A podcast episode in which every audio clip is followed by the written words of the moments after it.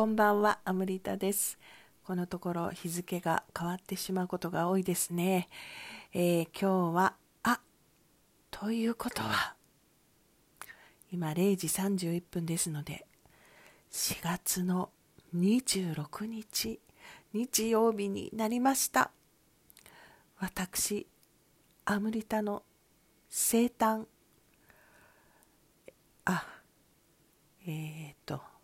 これはな生誕ん？何何年っていうんですか？やばい。もう本当に。え？50代最後の誕生日なんですよ。とんでもないですね本当に。これ何て言うんですか？そういう場合。59周年ん？50もうやめましょうね。本当に。数字のことが苦手なのに数字を言いたがるんですよね。何のアピールですかね。とにかく今年はねあ今年は？今年？今年？2020年。あのね何ですか？このラジオトークでももう何回も言ってますよね。誕生日だ誕生日だってもう。あのねそんなに言う方じゃないと思ってたんですけど SNS でも載せてないぐらいですからね。あの一斉におめでとうって言われるのがねすごいこう苦手で苦手ってあの知ってる人たちはいいんですけど SNS で知らない人まで言ってくださるじゃないですか。なんか通りすがりとか。あと普段交流のない方とかね。あの何でしょう。いあのいいい人ぶりたくないんですけど。あのあの例えば、えーまあ、ビフォーコロナの世界でよくあったようにあのレストランとかで、ね、こう密な状態でみんなでお食事をしていたりするとレストランからのに手配してしてもらっておいたバースデーケーキが運ばれてきてあの店内が暗くなりバースデーソングとともに誰彼となく歌い出してお誕生日の人が「お誕生日おめでとうハッピーバースデートゥーユー」とか言われて周りのね人たち知らない人たちもみんな笑顔になってそちらの方を見て一緒になんかお祝いをするっていうねその瞬間にご一緒できたっていう時のなんか微笑ましいというかみんながこう嬉しくなっちゃうようなねあのああいう時ってさすがのなんかこうなんですかね日本人もさすがの日本人もっていうのはほら大体あの横で何かやったり隣で声出したりとかいうのがすごく嫌がる人種じゃないですか。でもねああいう時は本当になんかみんなが一瞬にして一体になってお祝いするっていう素敵な瞬間でえでだから何が言いたいかっていうとそういう時はもちろんいいんですけどなんかね私なんでしょうかねこういうの言うとそのなんか変なあの嫌な人になっちゃうんですかね。ちょっと本音なんですけどやっぱりなんか私のねあの直接とにかくお会いしたこともない人とかと何かであのつながっているのがねあの Facebook とか特にそうなんですけれど、まあ、それはいいんですけどなんなんでしょうねあれね。なんかこう一人一人にあの言われて一人一人にあ昔ねお返事をしたりしていたのがもう面倒くさくなっちゃったっていうね あのそういう感じですかね。うん、まあまあ要は面倒くさがりなんでしょうかね。でもねなんかちょっと同じ感性の人たち何人か見かけたのでねあのなんかあんまり別に SNS で祝っていただかなくてもみたいな感じであのでもね祝ってくださる方もいらっしゃるから覚えててあの自分からね皆さんなんか投稿して今日はメッセージありがとうございましたみたいにね書かれる方もいらっしゃるけど人間の心理って微妙ですねほんとね。まああのそんなわけでで今年はどうしてそんなにね言ってるんでしょうね。なんかこの50代最後って感じがなんか自分的に騒ぎたいんでしょうね。言うほど別にそこになんか感傷的になってるんでもないんですけどなんかなんかね記念すべきみたいな感じなんでしょうかね。でもあのそうは言いながら誕生日ってあ割と何でしょう私もさっき言ったみたいなそのレストランのシーンに出会うことってすごく多かったし今も例えば何かミーティングをね FP のワークのあワークのってティーチャーの皆さんとのミーティングとか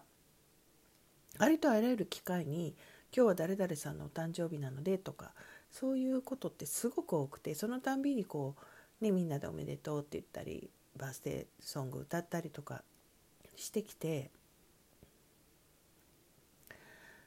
あのそのたんびに思うんですよね。なんか自分の時も多分そういう意味をすごく感じるんですけどさっき言ったようななんかねそのお祝いするっていうことに変な説明がいらないっていうことですかね。すごく素敵ですよね。あの誰でもで多分多分世界中で通用することでしょ？お誕生日をお祝いするって。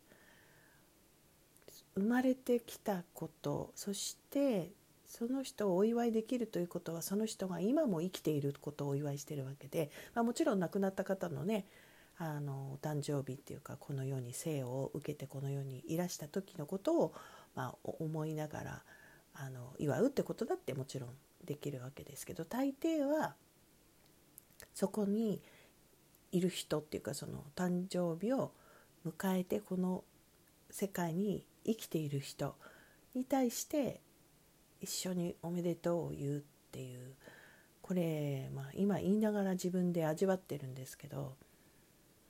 すごく素敵なことですよね。でそのお誕生日っていうかその,、えっと、その人の生まれたことを祝うってことも素敵なんだけど私が好きなのはやっぱりそのセレブレーションですよねその祝うっていうこと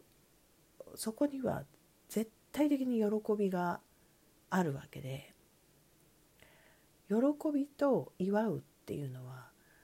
一緒にありますよね。だから誰かのお祝いする時にあのなんだろうね。なんかいやいやお祝いするなんてことが、まあ、社会的な何かでお祝,、ね、お祝いしなければいけないみたいなそういうなんか複雑な微妙なあのケースがあるのやらないのやらなのかもしれないですけど私はあんまりそういうものは人生にはあの呼び込みたくないというかねそういう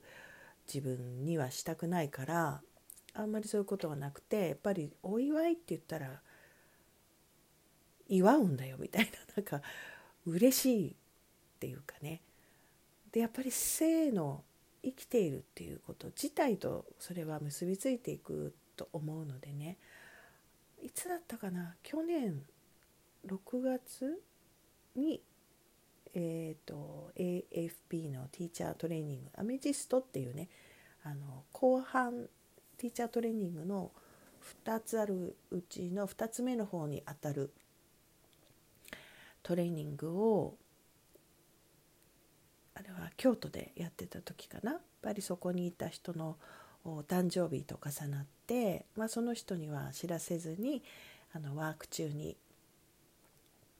あの急にね突然その人のお誕生日をお祝いみんなでお祝いするってことをしてあのとってもね良かったんですけどその時にすっごいあの私の状態もこうちょっとトレーニングモードというのかちょっとこうチャネル感じというか、ね、割とメッセージ受け取りやすい状態になっててでその時もちょうどなんかそこでしようとしていたワークプラクティスと結びついて降りてきたんですよね。今にいるっていうことと。あの同同義同義語っていうか祝うっていうことは今にいるっていうことなんだって。のお祝いしているその状態の時ね。で喜びを今感じているっていうことなんだっていうそのことの尊さそれこそが生きてるっていうことなんだっていうね。だからお誕生日を祝うっていうけどお祝いするっていうことそのものが生きているっていうことでありそれは誕生日だけじゃなくて何かを祝うってことですよね。だからあのこんな状況であってもねあの今みたいな状況であっても日々よくほら小さな喜びを見つけてとか、まあ、それも AFP でもあの積み重ねる練習してますしね。その喜び感度を上げていきましょうとかね。小さなことで最大限にあの嘘ではなくて本当に自分がそれをこう内側で広げられる喜びを感じることのできるあの感度を上げていきたいわけですね、まあ、特に女性としてはそこが感度が上がっているといろいろとボディ的にもいいことがあるわけですけどなんかそれってあの私的にはすごく地に足がついてることだなって思うね。生きてるってことでしょ？ううん、だから私は今自然のと、ね、中には生きていないけどこの行為って祝うっていう行為って本当になんかまるで裸足で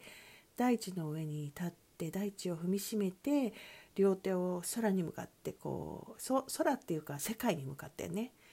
広げて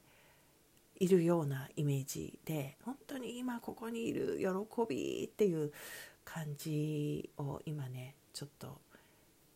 言いながらそういうことなんだなってこう伝わってきてそれに勝る